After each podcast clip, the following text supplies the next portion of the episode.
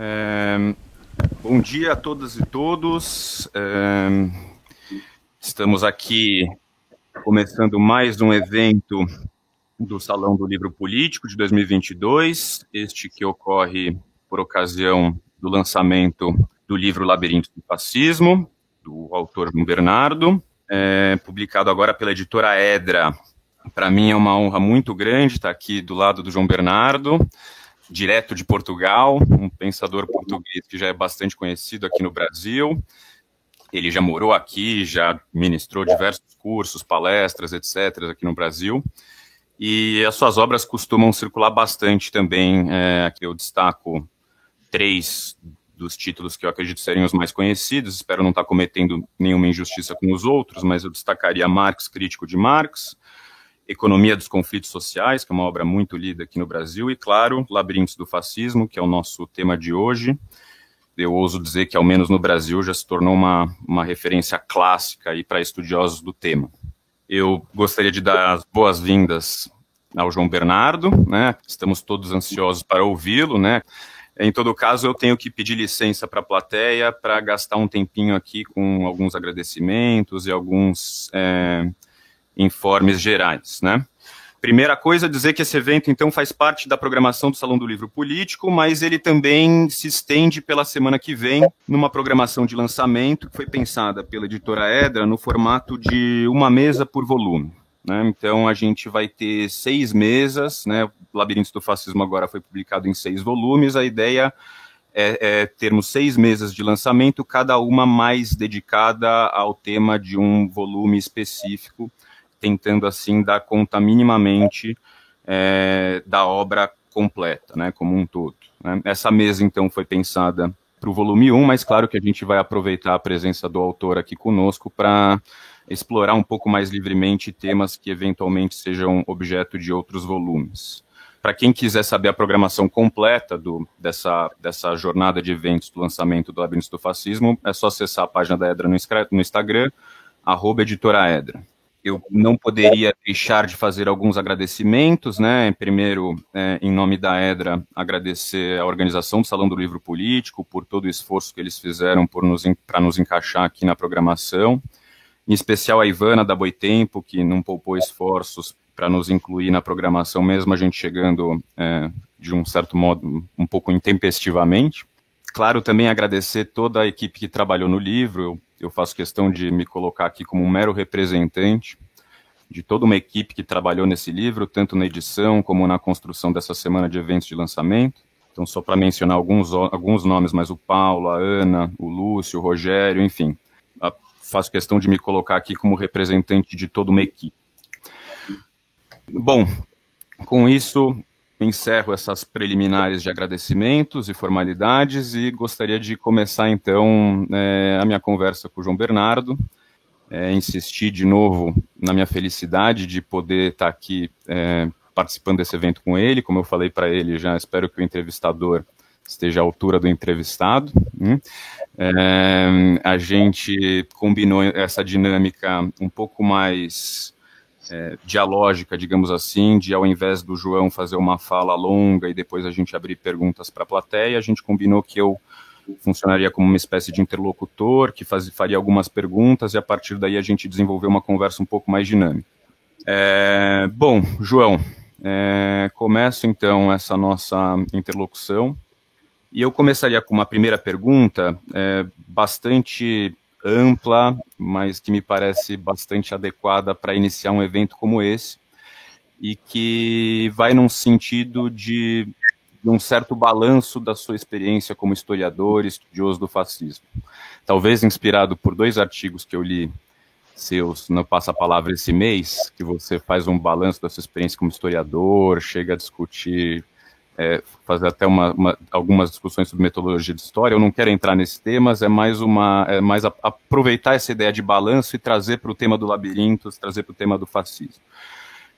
O fascismo, quem te conhece sabe que o fascismo é um é tema quase que de vida para você, né? É um tema tanto teórico quanto prático na sua experiência de vida. É, como você vê é, a sua experiência como estudioso do fascismo, passando também pela própria vida da obra, se a gente considerar que o Labirinto está prestes a completar 20 anos, né? se eu não estou enganado, a primeira publicação foi em 2003, então 2023 aí a gente vai fazer um aniversário de, de, de 20 anos do Labirintos.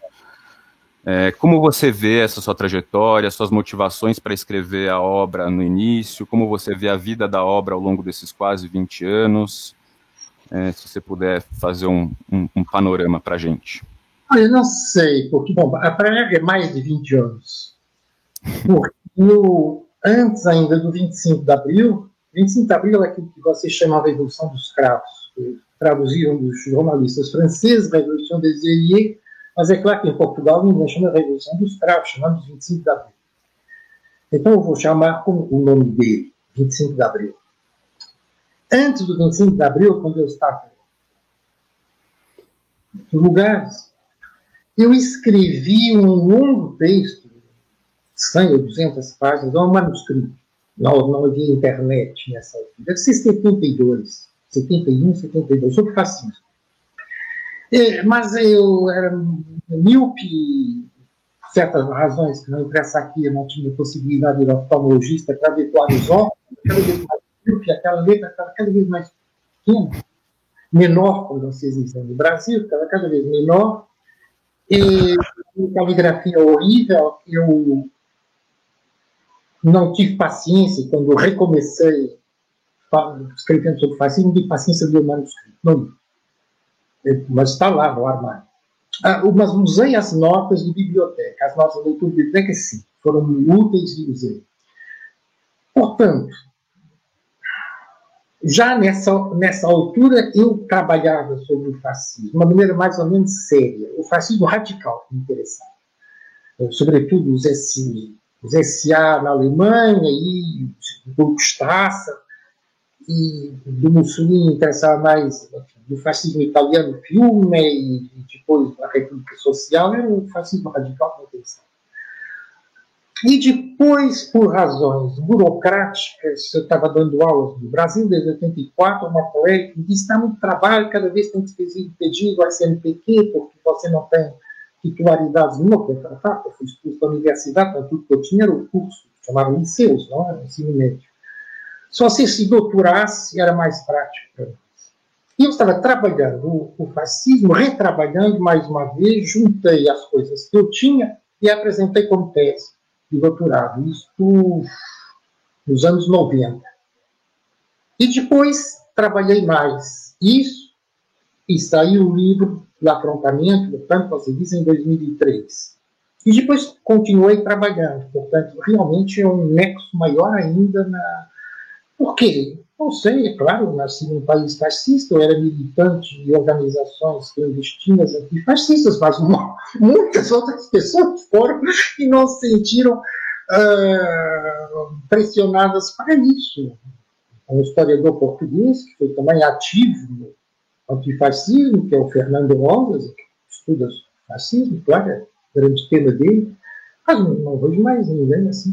Portanto, não sei, não sei dizer mas realmente é uma constante no trabalho. É, você, é, no, nos cursos que você chegou a ministrar aqui no Brasil, você costuma comentar sobre a dificuldade que o estudioso do fascismo vai enfrentar no próprio processo de pesquisa, por conta de um certo apagamento da história é, que acaba acontecendo, sobretudo no que se refere a esse tema. Eu queria que você contasse um pouco de como foi esse seu processo de pesquisa para a constituição do livro, passando por esse problema é, da questão do apagamento da história. É particularmente difícil no Brasil. Eu, quando estava aguardando o início, ouvi um interessante apelo genérico aqui do Salão Vivo Político a que as pessoas não aprendessem inglês. Escusado fazer o apelo, não percam tempo. Os brasileiros não aprendem línguas estrangeiras. Mas, infelizmente, para quem? Para os estrangeiros, não. Infelizmente, para os brasileiros. Muito infelizmente. Então, a primeira condição para você estudar o fascismo é saber outra língua, além do português. Houve um apagamento da historiografia houve um apagamento dos livros fascistas logo depois da guerra, depois da derrota militar dos fascismos. Foi a esquerda que foi a esquerda que fez, mas a direita também. Tudo foi proibido. E os fascistas passaram a usar assim, involuntariamente, de uma o véu da descrição. As pessoas perderam a noção do que são as ideias fascistas.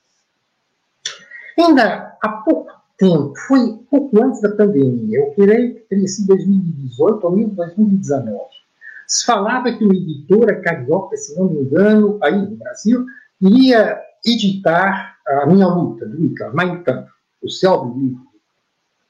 Aí um, levantaram os protestos, pessoas de esquerda, não pode ser.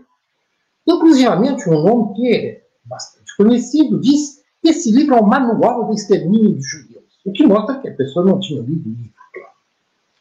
Seria muito útil que lessem Mein Kampf, como seria muito útil que lessem uma quantidade de discursos e análises do Mussolini, como seria muito útil que lessem a obra do Rosenberg, o mito do século XX, como seria muito útil que lessem muitos fascistas.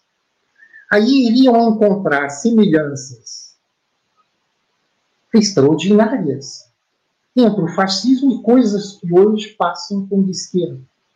O identitarismo, está tudo lá. A ecologia, a ecologia foi das coisas que mais beneficiou desse apagamento. Ela foi proibida. Na Alemanha foi proibida porque a ecologia era a doutrina oficial do Reich. Hum? A agricultura orgânica era a doutrina oficial do Reich. Foi proibido os manuais, tudo isso foi proibido foi proibido mundialmente. Mundialmente, quero dizer. Nos países vencedores, aliados e tal. Não soviéticos, tem gente que também se preocuparam muito com a ecologia. Né? Ela reaparece de, nos anos 70, com a degenerescência daqueles movimentos, que se chama de geral mais de 68, não sei, mais geral. Bem, mas aparece sem a genealogia, deliberadamente aí deliberadamente, sem essa, sem essa genealogia. Parece como se fosse uma coisa parecida só naquela altura. Eles preocuparam-se, os fascistas ecológicos, em refazer essa genealogia. Não, não se preocuparam. Outro dia houve aquele massacre. O mais recente dos massacres semanais nos Estados Unidos, que matou lá dentro uma escola uma quantidade de crianças. Esquece o nome da, da, da cidade que foi feito por um jovem de 18 anos, se não me engano, fascista, que deixou na internet escritas as coisas dele. Foram muito poucos os noticiários que divulgaram que era um texto ecofascista e que ele se chamava ecofascista.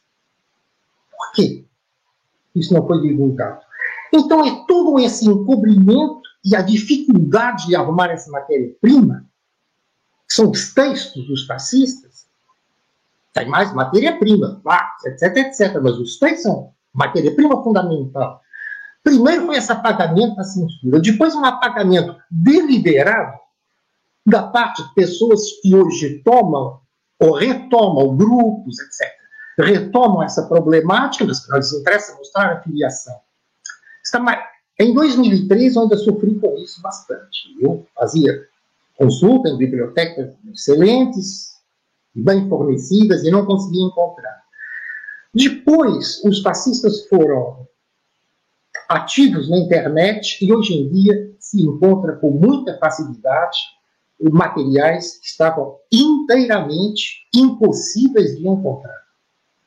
Então, a minha bibliografia aumentou de ano para ano graças a essas, a essas publicações dos próprios fascistas. Então, hoje, está à disposição de qualquer pessoa, desde que saiba inglês e francês.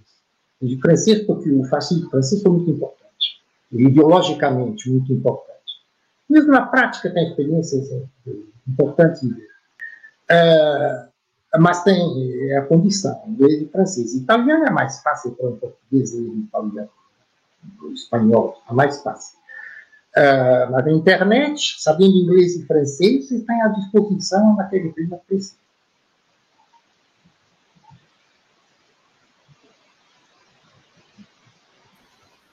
Bom, é, deixa eu tentar então trazer a nossa conversa para uma, uma para temas mais específicos sobre o livro, talvez puxando ainda mais o fio para o volume 1. Né? Vamos tentar entrar então no, num, num, num grande. É, na sua definição de, de, fascismo que você apresenta logo no início da obra como revolta na ordem. Né? É, a gente discutia, para quem tiver curiosidade dos bastidores da edição, a gente, a gente discutiu muito se faria em volume único ou em seis volumes a obra, e se a gente fizesse em volume único, o subtítulo seria Revolta na Ordem. Né? É, bom, eu acho que, acho que é evidente, salto aos olhos, é, uma certa dimensão paradoxal é, dessa, desse conceito de revolta na ordem. Né? Eu gostaria que você explicasse um pouco é, para quem, enfim, para quem está chegando agora, ainda não está muito habituado com a sua obra, explicasse um pouco essa sua definição de fascismo comum e revolta na ordem, passasse um pouco por esse caráter paradoxal dessa definição. Mas eu queria complicar um pouquinho, é, se você e a plateia me permitirem, se você puder, na sua resposta, passar também pela abordagem que você faz da política em termos de auto-organização e heteroorganização da classe trabalhadora, né? que é uma, algo que você desenvolve logo no início ali do volume 1, justamente na sessão destinada à ideia de revolta na ordem. Então, João, se você puder explicar isso um pouco para a gente. Hum,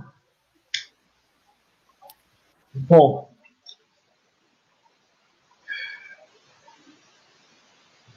a revolta na ordem sim surgiu quando um aluno, um Unicamp, há muitos anos, um aluno me perguntou como é que define fascismo em três palavras, a revolta na ordem. É, é.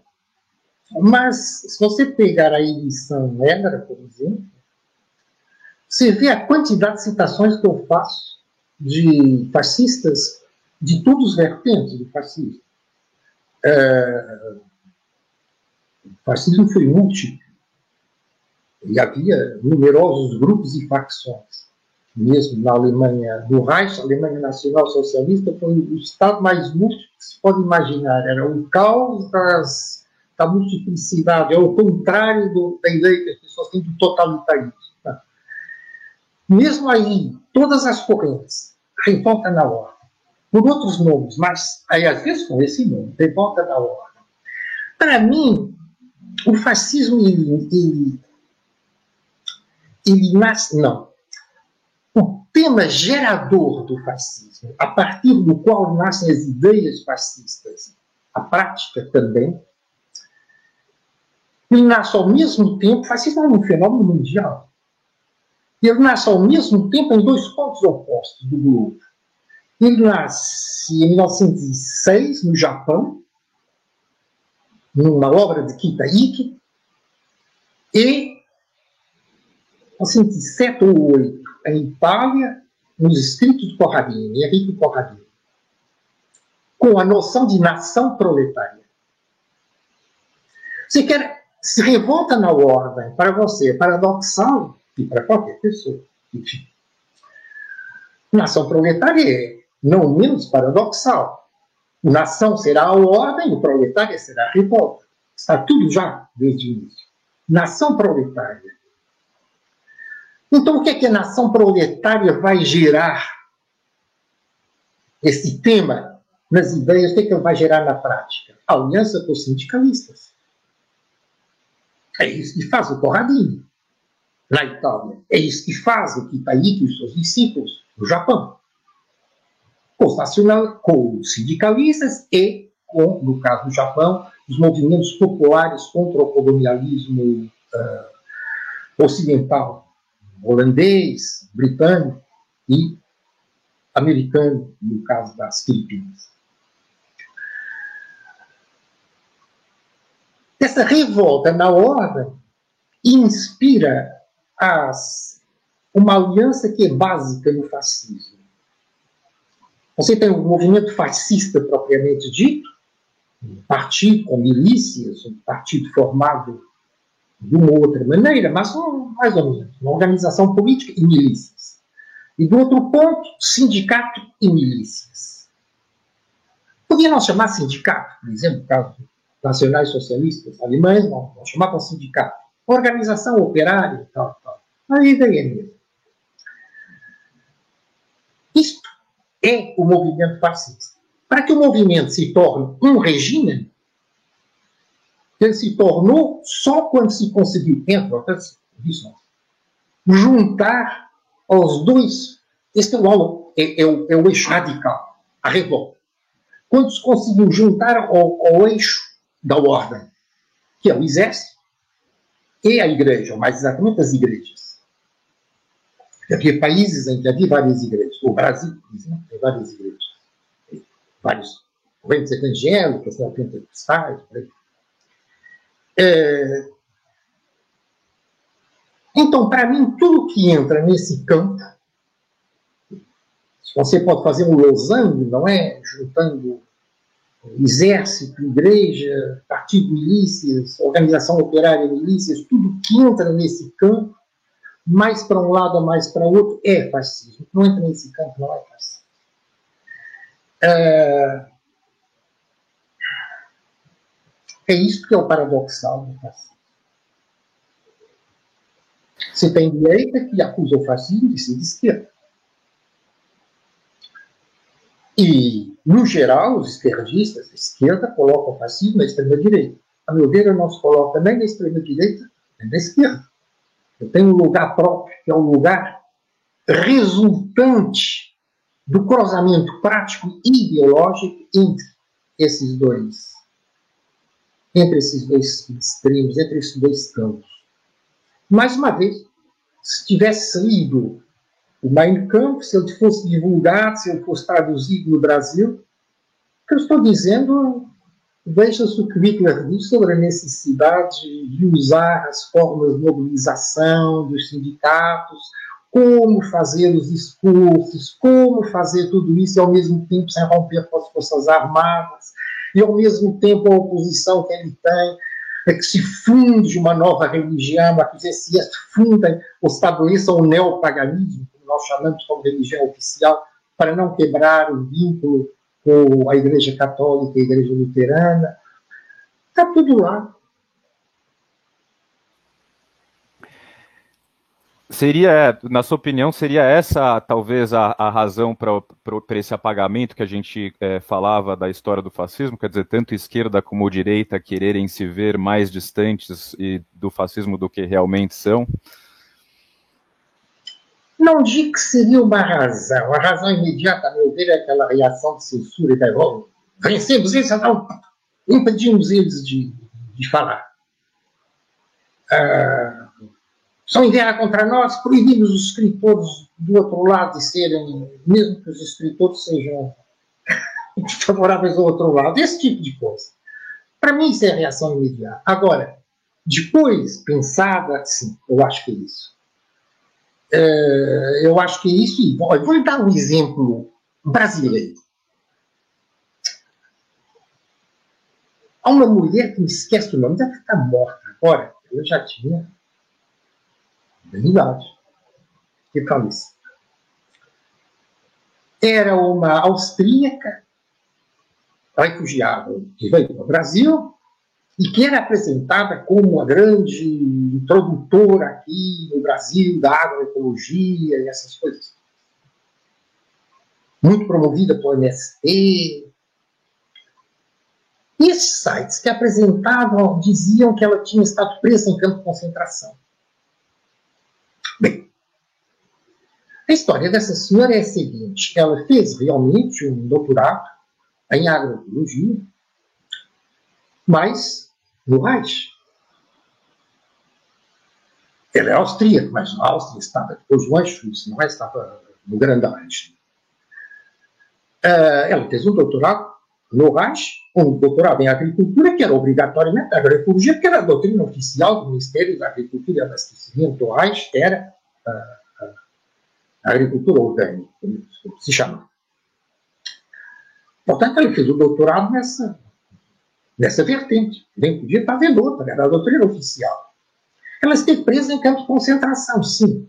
Mas foi quando os soviéticos estavam ocupando a Áustria, anos imediatamente depois da guerra, e usaram os antigos campos de concentração alemães para prender os nazistas ou colaboracionistas com o nazismo, suspeitos de nazismo, uh, nesses campos de concentração. E ela foi uma das presas dos soviéticos nesses campos de concentração. E depois, as propriedades eram o marido, a família dela, grandes proprietários, foram nacionalizados as propriedades dos soviéticos, e, e ela foi para o Brasil. Bom, então, neste caso, é deliberada a vontade de cortar o elo. Vai ser que esse campo de concentração, sim, mas um campo de concentração dos soviéticos, construído pelos nazistas, sem dúvida, mas gerido por soviéticos depois da derrota do nazismo. Aqui é uma vontade deliberada, como tem em outros casos, você pode, pode acompanhar isso, pode fazer esse tipo de história que eu não vi, mas eu acho que é uma história muitíssimo interessante, que é de ver as histórias dos desvirtuamentos da história, não é? Os subterrâneos da história. Queria chamar assim, os subterrâneos da história. Agora, que isso fosse a causa, não creio que seja a causa. Beneficiaram, sim, beneficiaram. Vou dar outro exemplo e termino aí com os exemplos.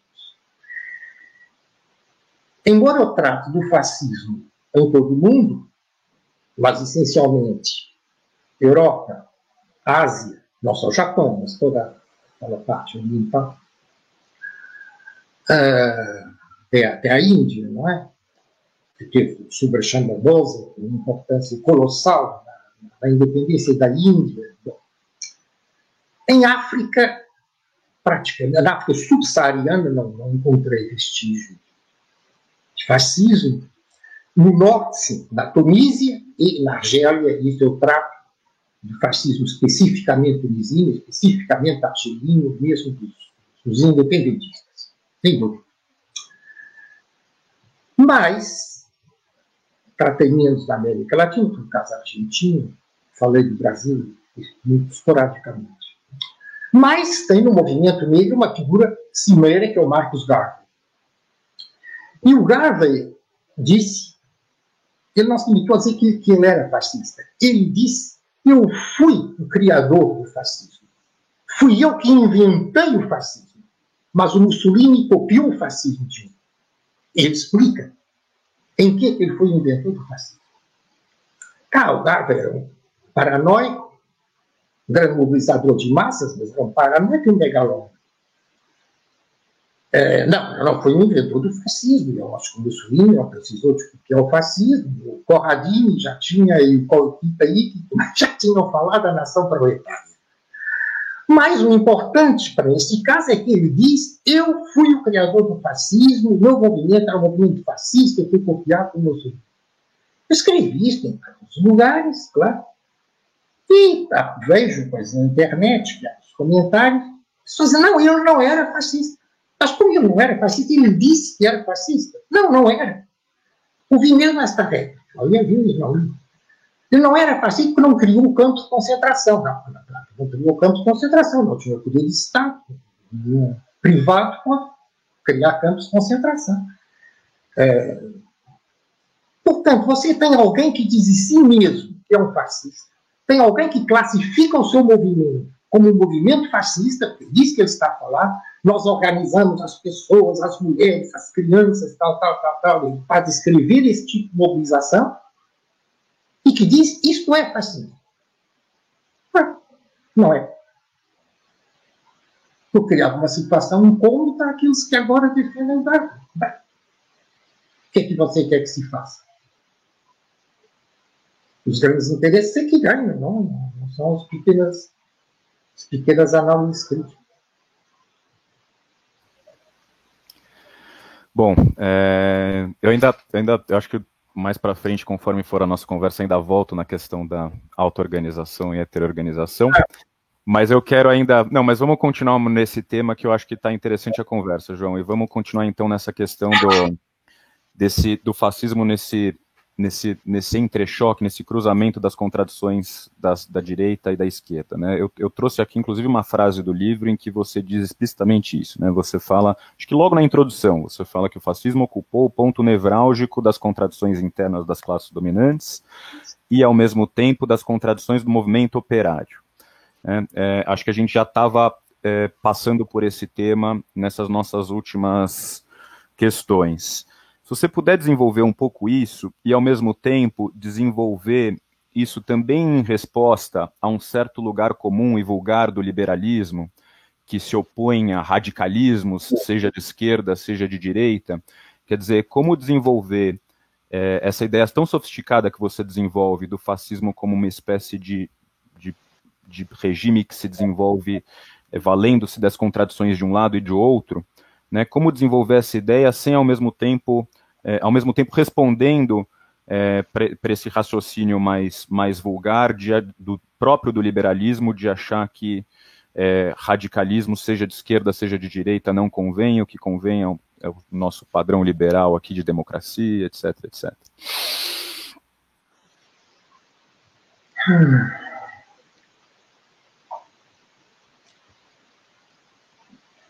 É, eu me esqueci de responder essa questão que você tinha colocado. Não se preocupe, a gente, a gente não se preocupe, a gente retorna a ela. Eu, eu quero voltar lá. É, entre as muitas ideias erradas que tem do fascismo, é a ideia que o fascismo é o destino inevitável do capitalismo. Todo capitalismo conduz ao fascismo. Na realidade, é exatamente o contrário mas o exato contrário. O fascismo surgiu sim, a revolta na ordem, a nação proletária, as milícias e tal, tal, articulado com o exército, com as igrejas, tudo bom, perfeito. Mas numa circunstância, e só até agora. Né? É difícil na história extrapolar. Já na física é difícil extrapolar, na história, então, mais é. Se a história não tivesse novidades, não havia história, não é? Estamos ainda no, meio. Aquela senhora lá da África do Sul, lá, está na origem de todos nós. Então, não quero extrapolar, mas até agora o fascismo só surgiu numas circunstâncias. A impossibilidade do desenvolvimento econômico. Aqueles países que, ou por razões estruturais, ou por razões políticas impostas do exterior, como a Alemanha, o Tratado de Versailles, imposto em 1919, etc., etc., por razões estruturais ou por razões políticas impostas do exterior, não, não estavam a conseguir fazer o desenvolvimento econômico que pretendiam. Em termos marxistas, não estavam a conseguir passar da mais-valia absoluta para mais-valia relativa, não estavam conseguindo prosseguir mais valia alternativa. Foram precisas estas circunstâncias. É nessa medida que existe uma verdadeira clivagem entre o liberalismo, como exemplo de bom funcionamento do mercado, as instituições de rotatividade política, etc., etc., e o fascismo. Mas a base dessa clivagem, a razão fundamental dessa clivagem, é que o liberalismo assenta numa possibilidade de desenvolvimento econômico. E o fascismo é uma tentativa de romper as barreiras exteriores ou endógenas ao desenvolvimento econômico. Eu dou no livro, acho que um exemplo da Inglaterra, aliás, do Reino Unido, exatamente do Reino Unido, uh, em que você contava com uma possibilidade do exército apoiar o fascismo, contava com uma igreja que podia apoiar o fascismo, monarca, que é o chefe titular da igreja anglicana, sendo simpático, tendo simpatias com o fascismo, tinha organizações operárias fascistas, milícias abundantes fascistas, um partido fascista radical, dirigentes primeira capacidade, como Mosley, e toda uma, uma escola, uma elite intelectual e artística em Londres, com figuras de primeiríssimo plano, Israel Pound, poeta que muitos consideram o maior poeta do século XX, Wyndham Lewis, como pintor e escritor, para aí fora. No entanto, não resultou fascismo. Por quê? Só encontra uma explicação. Porque o Reino Unido tinha um desenvolvimento econômico, não, não, não, não, de, não deparou com barreiras desse desenvolvimento econômico. É nesse sentido que eu faço uma clivagem entre liberalismo e fascismo e que me oponho a dizer o liberalismo conduz sempre ao fascismo. Que o fascismo usou elementos liberalistas, sem dúvida, como os elementos É um saco de muitos gatos.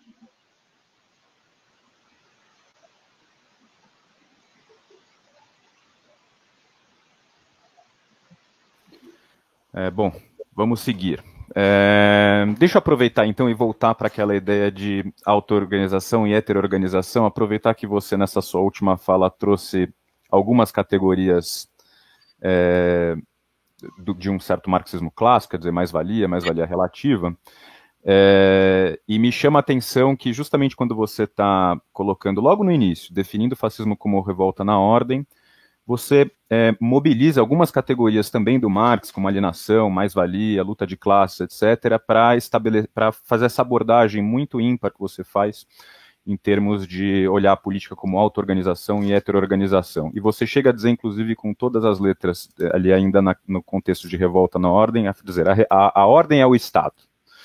Né? É, se você puder desenvolver um pouco mais essa ideia é, e aproveitando já, é, se você puder contar um pouco é, da sua, da própria relação sua com o marxismo, como você vê essa sua relação com o marxismo? Porque, como eu disse, é, nesse momento você é, mobiliza algumas categorias do marxismo clássico. Agora, quem conhece o seu trabalho sabe, quem for ler o Labirintos até o fim vai encontrar também é, toda uma avaliação crítica da própria, do próprio legado de Marx e Engels. Né? É, e você é conhecido por levantar questões que incomodam até este que vos fala, é, no sentido de levantar pontos é, normalmente não muito trabalhados acerca é, é, é, de um eventual nacionalismo do Marx, etc. Então, como você, então, se você puder então desenvolver essa noção de auto-organização versus, heterorganização, e ao mesmo tempo contar um pouco para a gente como você vê a sua relação com o marxismo? Você fala de incômodo. É, isso eu digo, eu previ isso claramente nas primeiras páginas. Eu, eu não escrevi esse, esse livro para meu conforto, nem para conforto dos leitores. Posso crer, sinceramente. Não, não, não. Não escrevi nem para meu conforto, nem dos leitores. Aliás, quem escreve para conforto dos outros, eu não vou classificar aqui, ter normas, para não se empregar certas palavras. Mas quem escreve para conforto dos outros. Enfim. E pior ainda, quem quer se confortar. Isso aí que é o mais grave de tudo. Quem quer ser confortável. Quer cafuné, cafuné ideológico. Não, querido, isso é assim, isso é assado. Oh, querido, não, a luta de classe, assim. Tá certo. Bom. Então, sim, é desconfortável. E quanto àqueles marxistas recusa não, não, essas ideias nacionalistas do Marx, o Marx anti-eslavista, ou o Bakunin antissemita. Ah, não, isso não tem importância. Isso é exatamente como os movimentos negros diz, não é lugar para não é fascista. Exatamente o mesmo.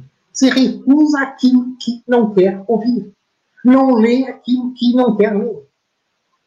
É simples.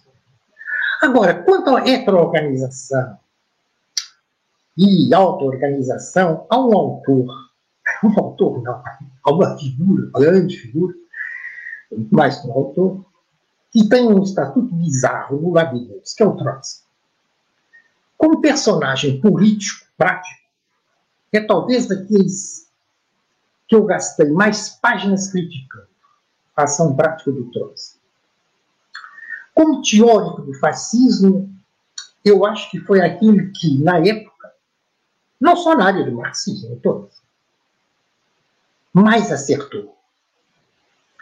E o Trotsky tem um texto que o dita, ele ditava, não é que os secretários escreviam, geral, as pessoas ocupadas, assim que fazem. E ele assina, claro, releia assim. Então ele ditou os pontos, os itens, para um secretário uma secretária redigir. E quando ela acabou de ditar, o mercader vai ter com ele, traz com picareta na cabeça o assassino. Então, é realmente a última obra possível. E mais uma vez o Trotsky insiste naquilo que ele vinha insistindo desde anos e anos. quando um movimento operário começa a dissolver-se internamente, a perder a consistência, a perder a força, é aí que o fascismo surge. O Trotsky criticava a noção de que o fascismo ia surgir contra o movimento operário em ascensão. Ele não, nunca isso sucedeu. Quando o movimento operário está em ascensão, o fascismo não, não, não se desenvolve. Ele desenvolve-se contra o movimento operário que está em declínio. É aí que entra essa linha conceitos de auto-organização e heteroorganização. Quando o movimento operário ainda tem a auto-organização a dinamizá-lo, o fascismo não se desenvolve. Mas o fascismo consegue recuperar, assimilar, recuperar, atrelar o movimento operário quando ele perde a auto-organização e passa para a heteroorganização. Por quê? Porque aí são as camadas burocráticas que estão. Já não é o movimento operário. São dirigentes burocratizados. Aí você tem, olha, por exemplo, eu estava hoje lendo na,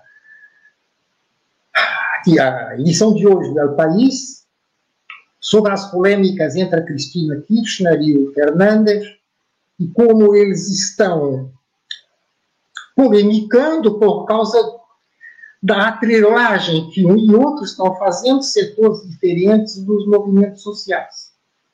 Ou seja, o Fernandes dos movimentos sociais e a Cristina Kirchner dos sindicatos duas burocracias concorrentes, e cada uma estimulando essa concorrência entre burocracias para as atrelar é bem a herança do fascismo peronista.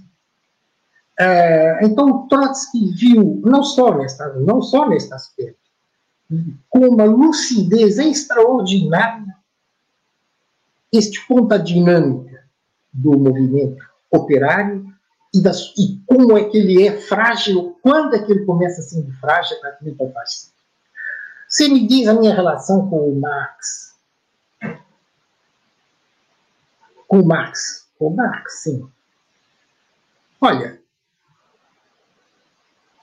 eu comecei em Portugal, foi o período da Revolução, 74, 75, passava toda aquela, aquela gente, todo mundo discutindo uns contra os outros, havia uma pluralidade maior, talvez uma dezena, se não mais, partidos.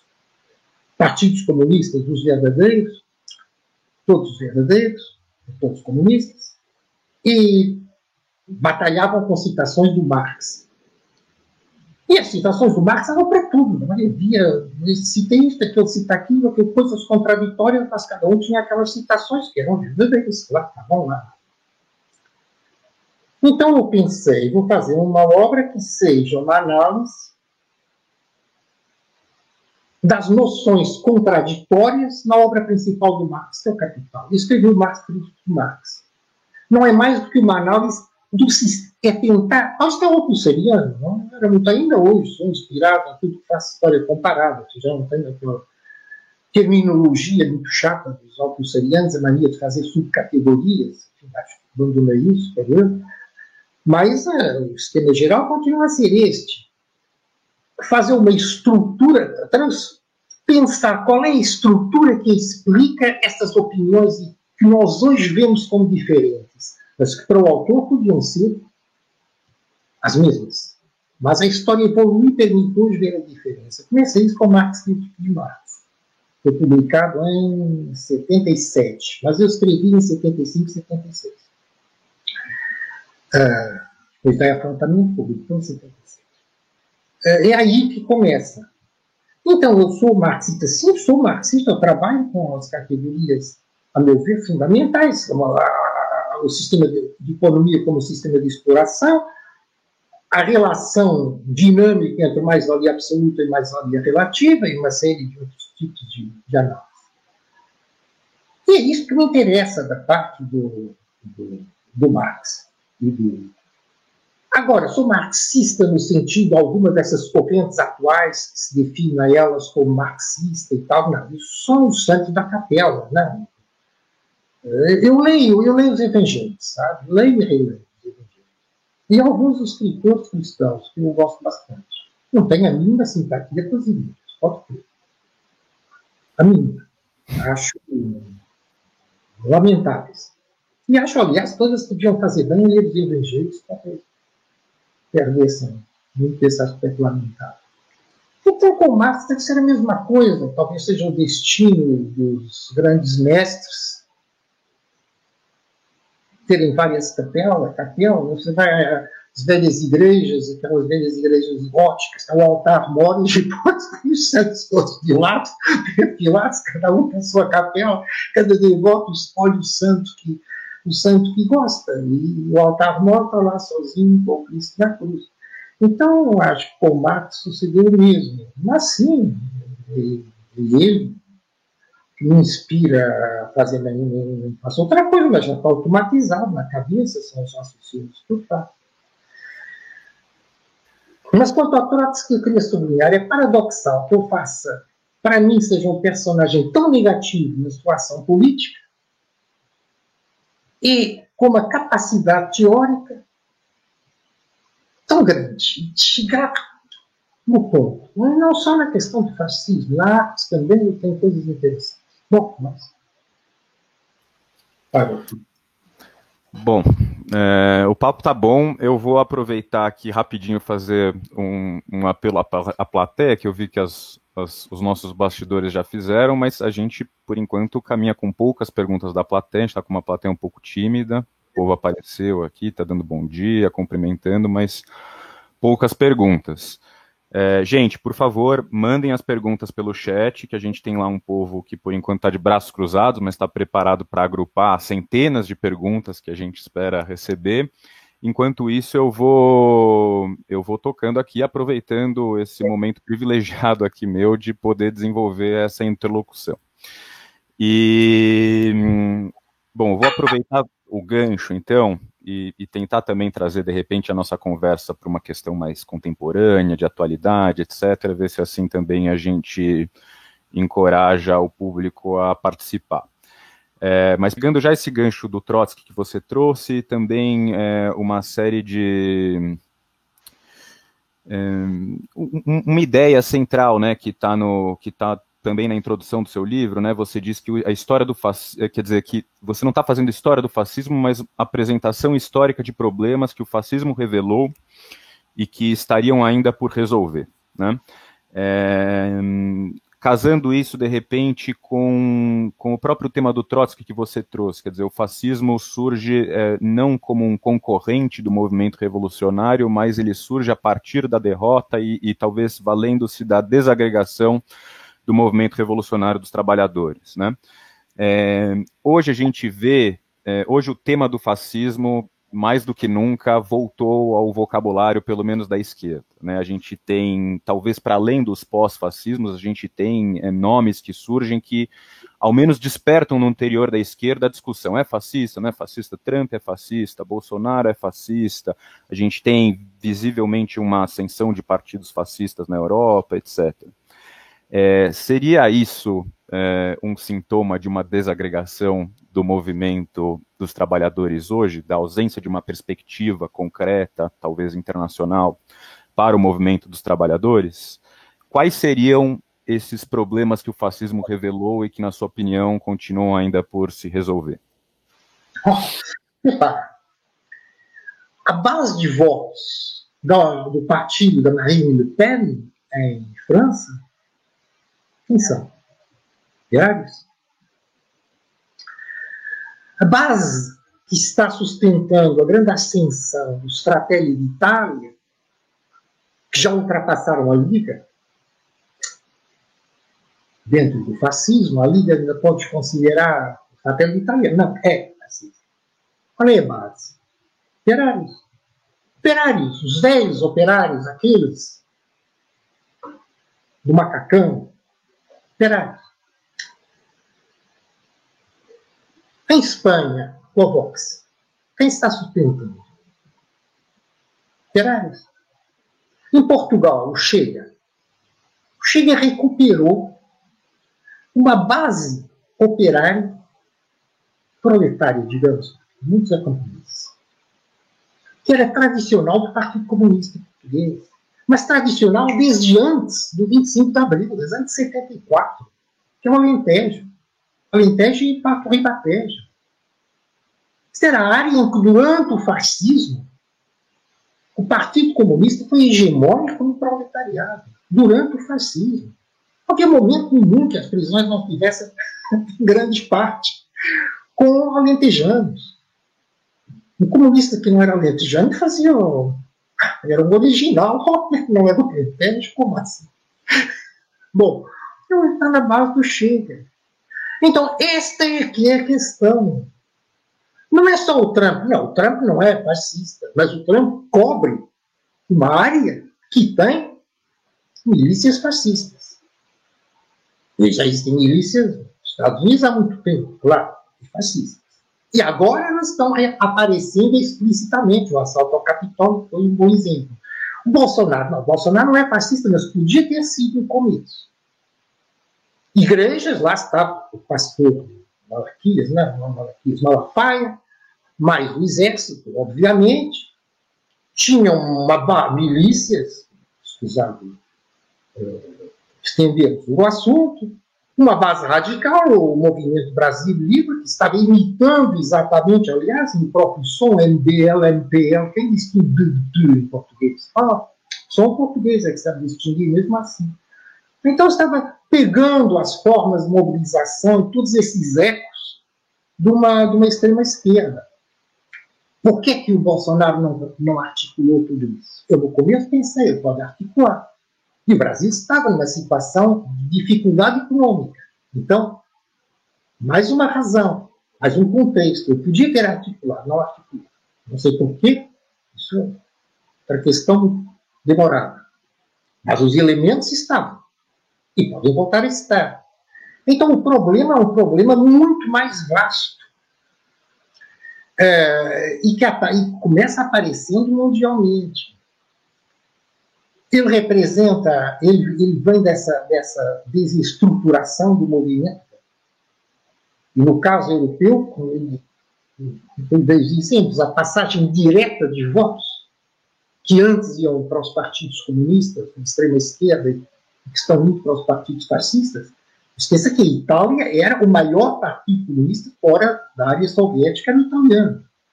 O Partido Comunista Francês, embora não tão forte, mas tinha uma considerável importância em certos aspectos, era hegemônico na vida intelectual francesa, não restou nada. Itália, menos ainda, nada, zero.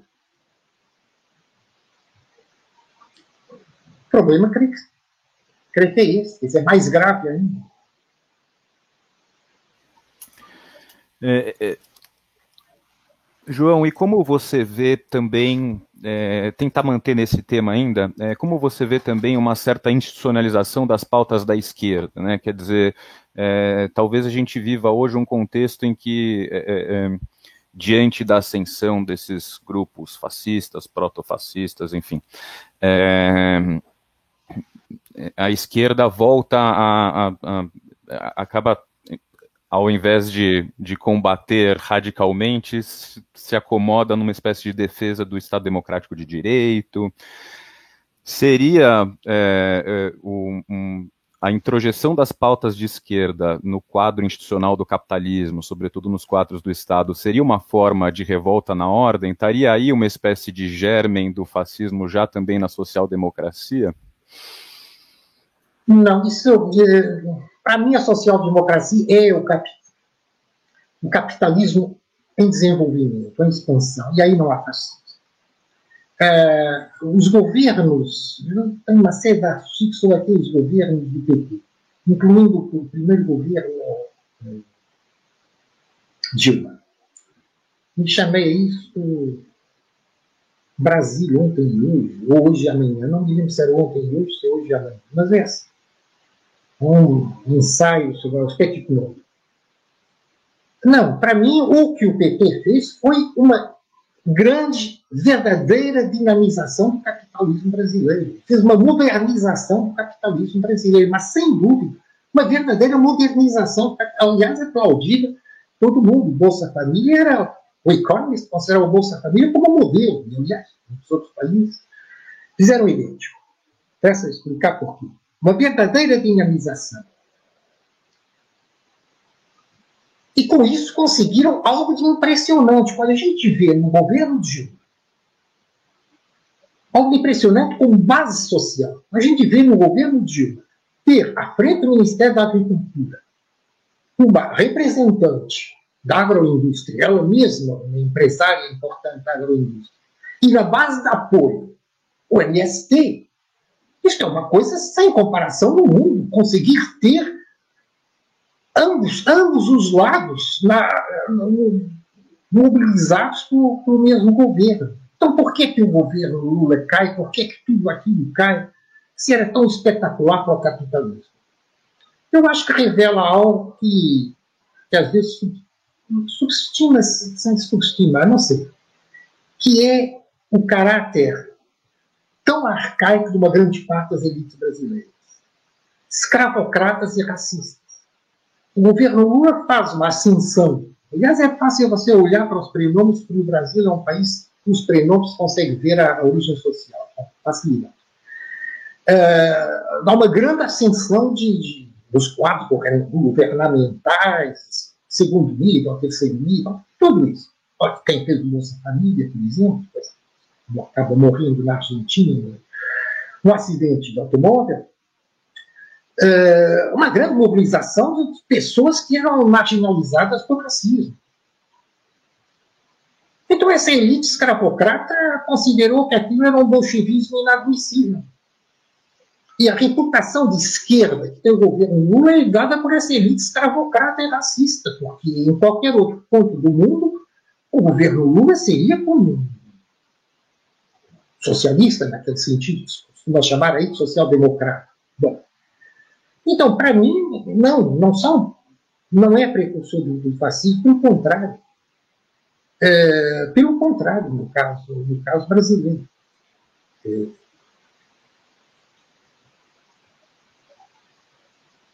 volto sempre a essa questão.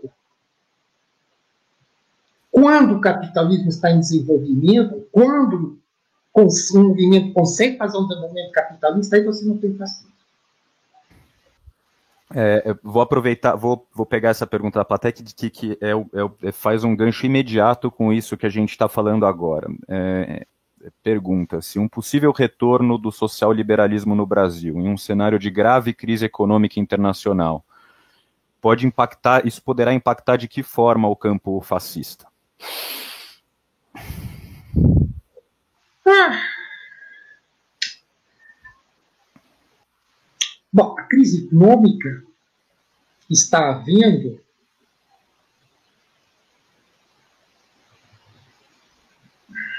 é internacional, sim, mas não é inteiramente mundial. Ela está uh, atacando os Estados Unidos e a Europa. Primeiro a pandemia, depois a guerra, a invasão da Ucrânia da Rússia putinesa, está tendo consequências muito graves na economia europeia e norte-americana. A China, com o tipo de política antipandemia que eles têm, estão agravando a situação chinesa. Se eles atuassem de outra maneira, não, não agravar. Mas a China, não, eu acho que a China vai continuar sendo um motor econômico muito importante e arrastando a África. E eu acho que o Brasil pode aproveitar. Houve agora a reunião dos BRICS, que é curioso que os BRICS tinham passado para o esquecimento e voltou a aparecer os BRICS. Houve a reunião dos BRICS agora, e eu não creio que o Brasil deixe de aproveitar a capacidade de exportação de matérias-primas, bens alimentares no atual momento. É...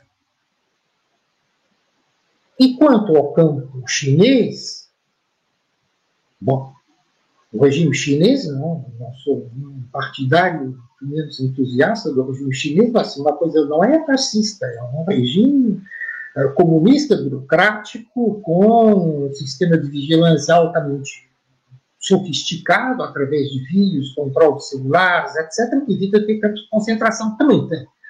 Mas isso é lá atrás, nas margens muçulmanas. Evita ter campos de concentração com esse sistema sofisticado.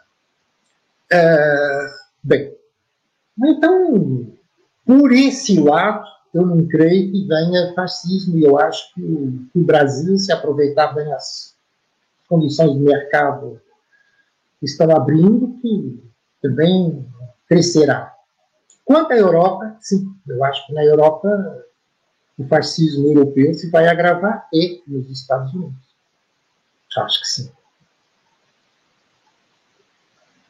É, bom, vamos seguir aqui. Eu vou, eu vou aproveitar sempre quando alguém da plateia perde a timidez para trazê-lo para nossa conversa. Então, tem alguém aqui que é, é, pergunta primeiro se na sua pesquisa como você articula elementos comuns e os específicos do fascismo. Quer dizer, imagino aqui como, como tratar é, da especificidade do fascismo num quadro que envolve extremas direitas não fascistas, etc. Como, ao seu ver, é possível captar é, a especificidade do fascismo, né, e evitar, assim, generalizações de, de, do conceito para qualquer forma de manifestação da extrema-direita. E essa mesma pessoa pergunta para pede para você explicitar um pouco o seu proceder de historiador, quer dizer, é, como articular é, esses elementos gerais específicos na, na pesquisa historiográfica. Olha, eu como eu sou um empirista, um empírico e um empirista. A primeira coisa que me interessa no, livro é os dados de fato que ele traz. Aí eu registro esses dados. Quando um livro tem só teorias históricas, ele não me interessa. Ou no caso do Coulantzas, aquilo que vocês no Brasil chamam de Coulantzas.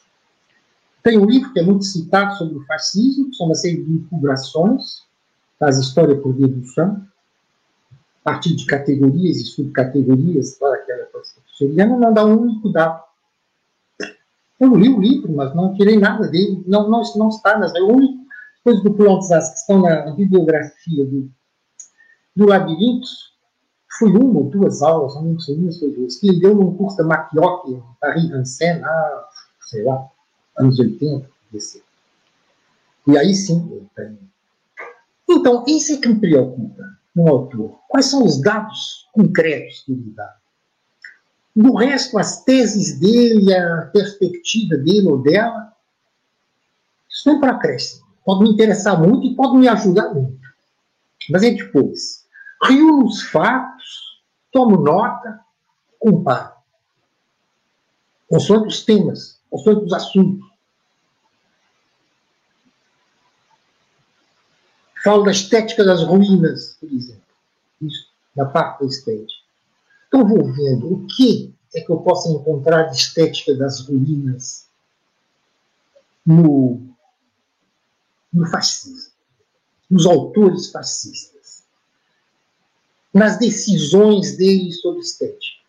E, visitando museus, como é que essas ruínas estão aqui, como é que elas estão representadas acolá, qual é a evolução delas. Quem são os pintores, quem são as, as datas, a época que a pintura foi feita. Com isso que eu trabalho. Só trabalho e desse modo eu consigo fazer história comparada. Para mim, é a única forma de história. Eu sei que ela está posta hoje muito de parte, pós-modernismo, identitarismo, em tudo menos história comparada. E o próprio sistema curricular de departamentos condiciona as pessoas a fazer tudo menos história comparada. O cara escolhe uma especialização e faz a vida toda essa especialização. Não é o que me interessa. Me interessa a história comparada. Eu faço um quadro. Desse quadro, eu vou tirar certas conclusões.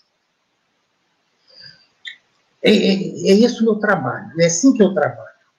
Então, como eu, eu disse lá mais para trás, em 2003 eu tinha pouca matéria-prima fascista que se encontrava em biblioteca. Agora ela está disponível em inglês e francês, italiano e espanhol.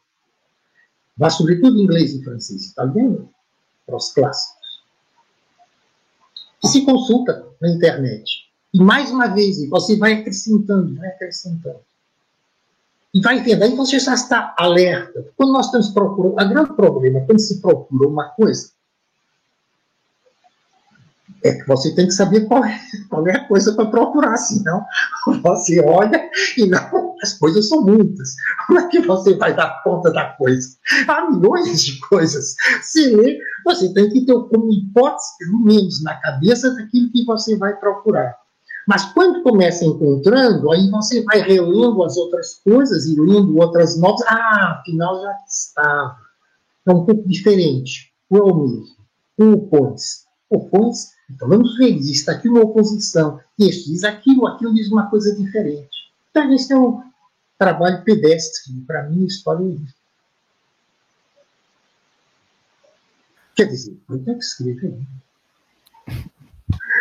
É, bom, vamos entrar então num assunto do volume 5, aproveitando aqui a pergunta do Fagner Henrique. Né? É, você diz ao longo de todo o livro, e você desenvolve essa ideia é, mais detalhadamente no que atualmente é o volume 5, que é a ideia do fascismo como arte. Né? E você anuncia desde o início do livro que o fascismo é o mais artístico dos regimes políticos. E você, enfim, é, explica, na sua opinião, por que, que você é, acha isso. Se você puder desenvolver um pouco essa ideia a partir da pergunta do Fagner. O Fagner Henrique pergunta o seguinte: uma das coisas negligenciadas pela esquerda é a arte em geral, incluindo aquela resultante da, da cultura popular. E diz ele: no fascismo, a estética é um fator fundamental de coerência. Né? A esquerda hoje é muito influenciada pela indústria cultural, que tem influência da estética fascista. Em que medida isso atrapalha a reconstrução da esquerda hoje? Pergunta do Fagner. É, outro dia vi um título, um artigo internet, se tem já. Mas o título é, não li o artigo, eu só o título. É mais prático, não é? Ser mais rápido, você lê o título só para ver. O fascismo nunca criou uma obra de arte. E o risco é uma criança assim mesmo, não uma obra de arte. O fascismo, a estética que eu digo do fascismo é o ritual, que é a forma suprema de estética. É aquela em que a prática está mais junta com a ideologia, o ritual. Você vê um quadro, uma pintura, está pendurado na parede, não tem uma prática, tem interação com você, com os outros que vão ver. Mas o ritual, sim. O ritual só existe para a prática, como um bailado. Uma orquestra está tocando, mas está gravado um disco que você ouve em casa. Valer não, valer você tem que ouvir. É, então, é um balé. O fascismo é um balé. Aliás, eu comparo. As milícias eram um balé de rua, matando, espancando. Ora, um balé de rua. É isso o fascismo, e aí ele adquiriu coerência. Porque só esse nível estético é que revolução e ordem, nação proletária, podem adquirir uma coerência. Aí você tem um autor inglês, não me lembro quem é, e não consegui depois identificar, que chama Uma Democracia de Alfaiate, Sartorial Democracy as milícias, todas vestidas da mesma maneira. O patrão e o trabalhador, todos vestidos igual, ali no desfile. Depois, claro, cada um vai pôr a sua roupa e vai para as suas funções. Isto é o fascismo. Isto é a apresentação pública do fascismo. A persona que o fascismo exibe para os outros. Na tese, eu, eu pus uma parte que retirei completamente das versões publicadas na editora, ou na internet, portanto, aqui 2013, a versão em 2013, retirei. Por preguiça minha, porque era um trabalho enorme. Eu teria que fazer e não fiz. Que é os concertos rock, hoje já não é rock, mas é Deus. E eu começo com uma. Eu introduzo isso na tese com a citação do crítico musical brasileiro. Me esqueço o nome. Isto era um artigo dos anos 80, ou começo dos anos, não, começo dos anos 90. Qualquer coisa comigo, se não me engano. Queria te ver na tese. Tem que ele diz isso exatamente. E ele diz, ah, o Rock in Rio é muito bonito e tal. É. As pessoas que estão assistindo, eles querem democracia, liberdade, isso e aquilo, mas vejam como eles estão organizados. Vejam o cara que está gritando lá no palco com ar feroz, e aqueles jogos de luzes, e aquele caráter agressivo que está gritando aquelas coisas. Vejam aquela gente, aquela multidão que está todos mobilizados em conjunto, todos fazendo os mesmos gestos, todos pulando ao mesmo tempo, todos gritando em coro, todos sentindo unânimes aí nessa essa fraternidade de massas. Era exatamente isso que o ritual fascista diz esse autor. Então, então, ok, mas eu não, não podia fazer aqui citando só o, o, esse senhor, que eu tinha que fazer todo um trabalho. E para fazer esse trabalho bem feito, eu tinha que me interessar por esse tipo de estética musical durante algum tempo. Ora, isso é que eu detesto esse tipo de música. Então, por preguiça e comodismo, conforto de ensinar, eu não vou gastar meses ouvindo essa bosta e de assistir, menos ainda, aqueles concertos na conta. Então, não fiz. Eu não fiz. Mas, devia ter posto. Ele tem um lugar e um lugar exato nesse, nessa parte sobre. Mas isso seria no, no pós-fascismo, não é? No pós-fascismo, porque no tempo do fascismo já isso não existia. E, e, e é, é a industrial de massas. Uma vez mais, o Speer teve razão no que disse no julgamento de Nuremberg, que as democracias iam fazer tecnologicamente aquilo que os fascismos fizeram bem embrionário. É, ele era muito perceptivo, esse ministro do Hitler. Muito, muito perceptivo. Foi o que as democracias fizeram, seguir. E a produção industrial de massa está cumprindo esse papel.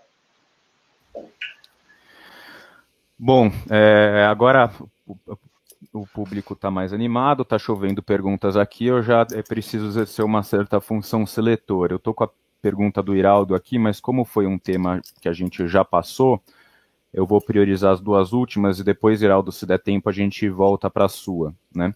Mas você, João, agora é, você trouxe a questão do pós-fascismo e o Gabriel ele traz uma pergunta que vai nessa linha, né? A gente entra em temas é, do sexto volume.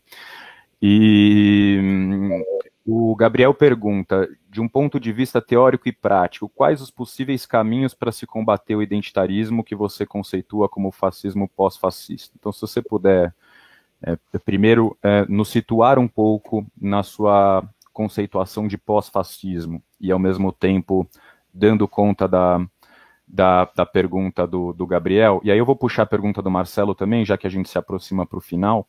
É, vou tentar aglutinar essas perguntas para ver se a gente consegue contemplar todo mundo. O Marcelo pergunta: levando-se em consideração que o fascismo sempre esteve presente, como se explica, quer dizer, sempre presente no seio da sociedade, né? Escravocata, preconceituosa, etc. Só o comunismo fica em pauta?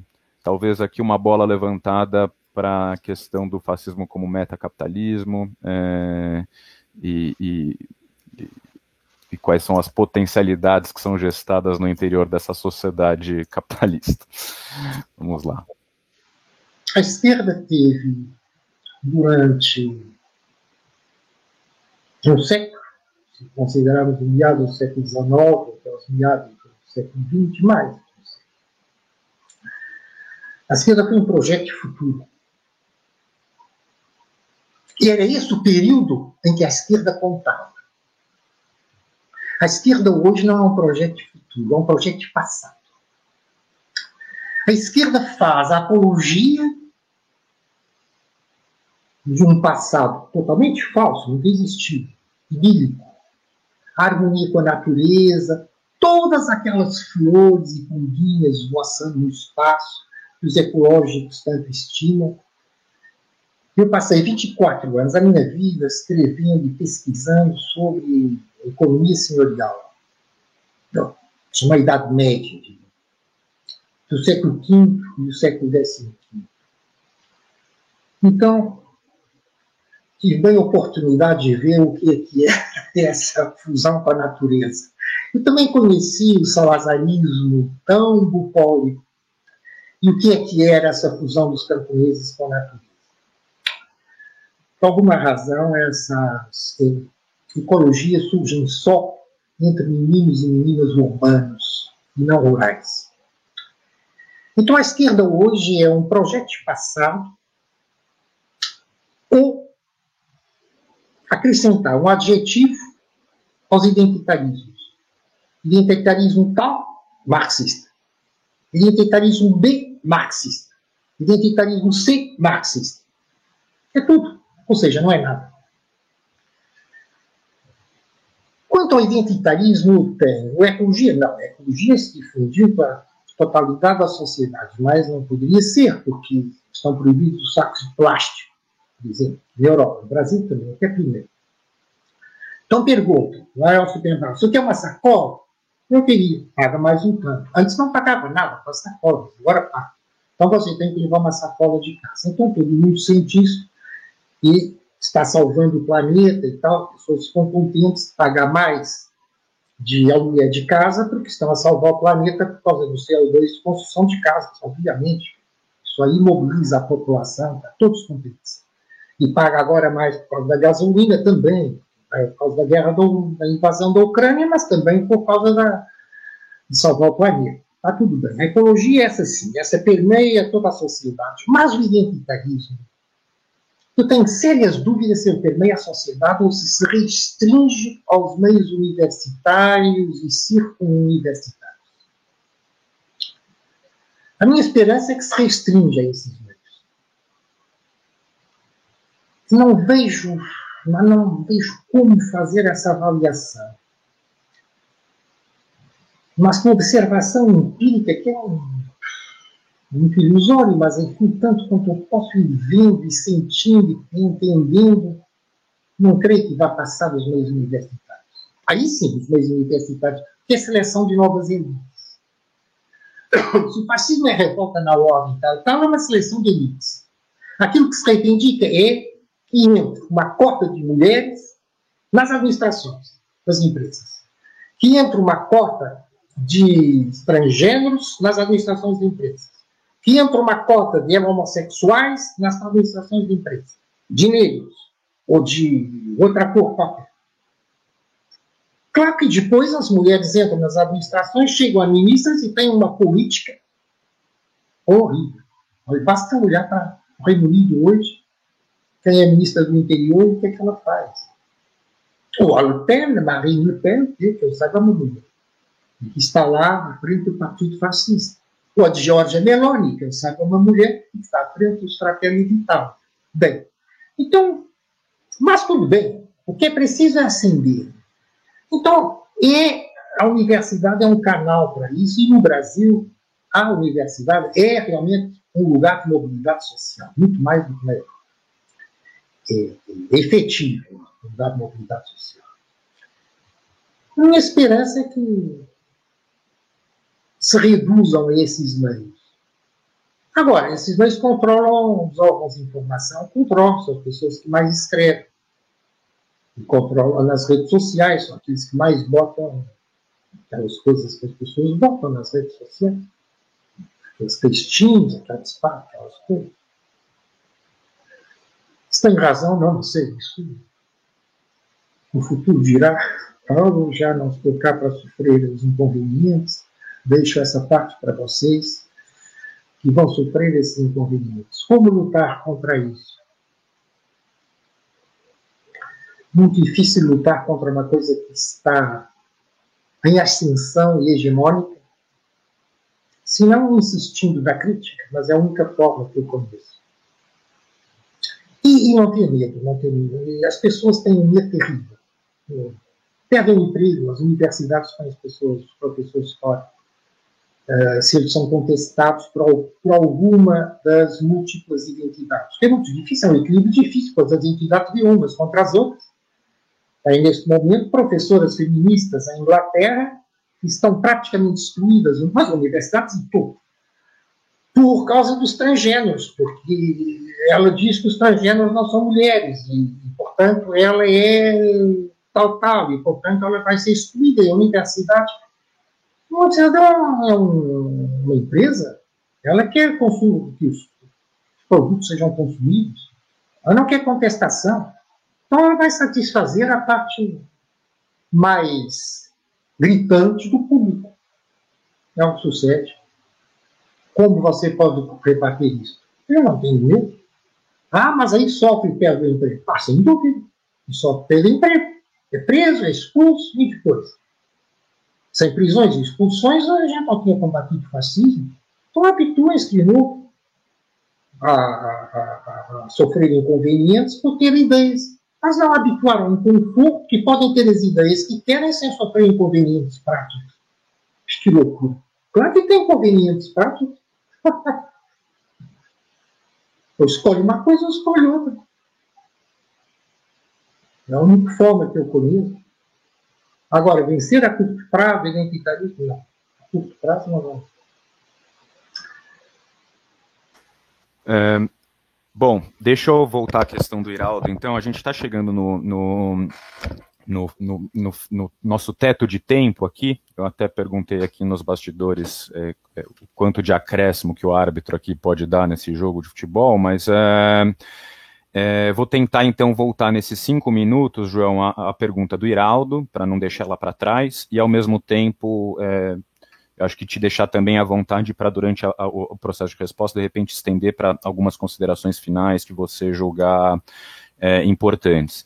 O Iraldo, ele, ele, ele volta para a questão é, do PT aqui no Brasil, né? É, e ele, e ele, e ele, ele pergunta o seguinte, né? Ele, ele diz que concorda que do ponto de vista econômico, é, o PT pode ter trazido um, um, um desenvolvimento econômico importante que contribuiu para frear o crescimento do fascismo. Né? Mas ele pergunta do ponto de vista político, PT não seria então um poderoso processo de heterorganização e não, agir, não, e não ajudariam nesse sentido a desagregar o movimento operário por meio da cooptação, também pela violência, etc. Isso de alguma forma não abre um caminho para o fascismo? Hum? Essa é a pergunta do, do Iraldo. E, e, de novo, João, já também levantando a bola para você e tecendo suas considerações finais.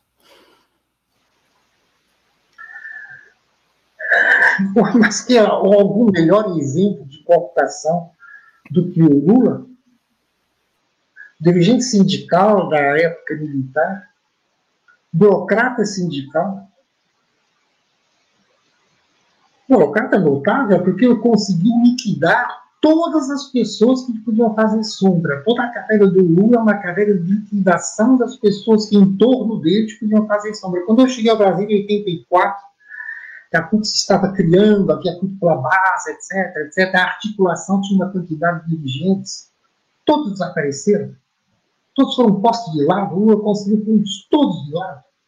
Até o fim, é que ele está preso e não há uma pessoa no PT capaz de levar o PT para diante. Uma capacidade extra, política extraordinária. Extraordinária de cooptação. Então, nesse sentido, claro que é. Ele é a entronização da organização. Claro que é. E eu levar os movimentos sindicais para completa burocratização, mas foi a evolução dos movimentos sindicais, movimentos, movimentos sociais, levar os movimentos sociais para completa burocratização, isso é a evolução dos movimentos sociais ao longo dos governos PT. Agora, por que, que eu não considero que seja um período de, fascismo? Porque eu considero que o fascismo, até agora, só existiu quando tem obstáculos à dinâmica econômica. Se o PT conseguir fazer uma nova dinâmica econômica, ou encabeçar uma nova dinâmica econômica, não, não é obstáculo ao fascismo. Se não conseguir, os obstáculos já estavam feitos. Movimentos sociais burocratizados, movimentos acadêmicos, estudantis burocratizados, olha como o movimento passo livre evoluiu, total burocratização dos movimentos. Aí nem é preciso que chegue a um terceiro mandato Lula, basta os mandatos anteriores. A questão para mim importante é essa. Ou se tem um obstáculo ao crescimento, e aí todos os elementos fascismo já estão criados no germe, estão feitos no Brasil, ou há um surto econômico agora aproveitando a atual situação e a possibilidade de expansão de exportações e tal, tal, e aí a coisa fica mais para trás até a próxima. Considerações finais, não considerações finais aqui, de repente, ó, vou, vou, vou, vou, levantar. Eu, eu, eu tava assim, eu, eu fico aí dividido entre, entre o meu interesse, eu tenho tantas questões para levantar, eu queria levantar questões sobre o lugar da questão nacional, né, nos movimentos sociais hoje, se há um lugar para a questão nacional, haja vista que né, a, a, a, a, introjeção do nacionalismo de direita no socialismo você considera como um dos elementos fulcrais do fascismo, então quer dizer, há algum espaço para a questão nacional, para os movimentos sociais, mas acho que, João, é, os próximos, os nossos últimos 10 minutos de acréscimo aqui, acho que você pode pensar em algo, de repente, alguma mensagem para o público jovem que está lendo seus trabalhos e assustado com os fascismos é, que estão emergindo mundo afora. É, é, fica à vontade. Nossa, quando eu era novo, o que eu mais detestava eram essas mensagens de Deus. Mas verdadeiramente detestava. Para mim mensagens nenhuma. Os velhos deviam escutar o que, é que os novos fazem e dizem. Entende? Por que, que eu nunca reescrevi o Economia dos Conflitos Sociais? No entanto, é um livro que precisa de ser reescrito com o tema da uberização, chamamos uberização, essa terceirização, como quiserem chamar. Chamar uberização por facilidade. Por quê? Já me falta o conhecimento táctil, direto da questão. Então, deixo para outros. Fascismo é mais fácil, porque uma boa parte é do passado, falo do atual, mas sempre comparando com o passado, sempre mostrando como tem similitudes, aí eu sinto uma vontade para isso. Agora, Provesto não. E são os, é, os, os nova, as novas gerações, aqueles que estão tendo agora 18, 18 anos a 6 anos né, para adiante, que têm que fazer, que podem ensinar qualquer coisa. Ensinar para já de prática, não é? Uh, diz que a história que dá grandes lições. Eu até agora tenho visto é ninguém aprender com as lições da história, porque as se repetem. Mas, talvez, tem que estudar trabalho. Pessoa que tem que estudar a história toda para tirar algumas lições para o futuro, está em futuro nenhum. Ainda está no, ainda está no paleolítico e já está a entrar no lado da terceira idade. Então, não, não, não vejo. Agora, quanto à questão do nacionalismo, sim. Eu não, quando vocês citam, eu não digo nacionalismo de direita eu digo que qualquer absorção do nacionalismo do movimento operário, o fascismo não anda longe. Eu não digo de direita, para mim o nacionalismo é sempre coisa de direita. Não é por acaso que entre os fascismos, fascismos pós-fascistas eu incluí a questão do terceiro mundo. E reparem, eu incluí a questão do terceiro mundo não é invenção minha. Porque eu pego uma bibliografia, eu mostro como a, a, a as noções que terceiro mundo nascem no fascista. Assim, não, estão conceptualizadas como fascista romeno, ou em discursos do Hitler. E como é que isso depois se desenvolve e passa na, na, na, América Latina, através do CEPAL. Uh, então, não é. Não são insultos que me vêm à cabeça.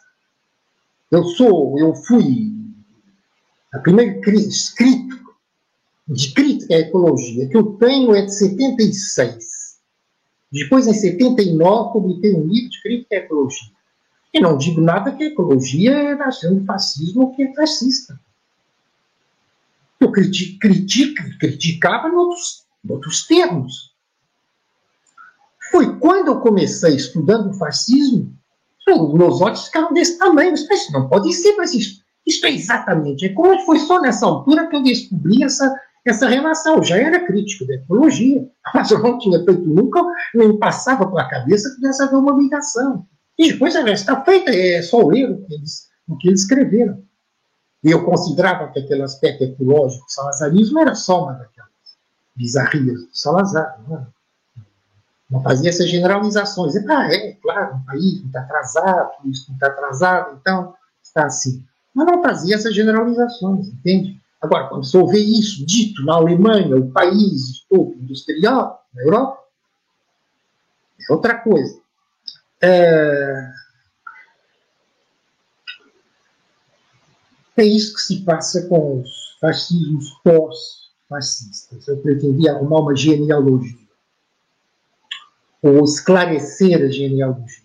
O que vai suceder para diante está nas mãos dos, dos jovens atuais não tem nada a dizer, não. E tem uma genealogia, ou seja, os defuntos. É, bom, é, já estouramos quatro minutos do nosso tempo. Acho que agora é meu dever encaminhar esse nosso evento para o encerramento. É, eu queria reiterar meus agradecimentos pelo João Bernardo. Enfim, espero Espero que todos da plateia tenham, tenham conseguido desfrutar e te, tenham tido a mesma felicidade que eu tive aqui nesse, nesse evento. Um prazer muito grande entrar na interlocução com o intelectual da autora João Bernardo.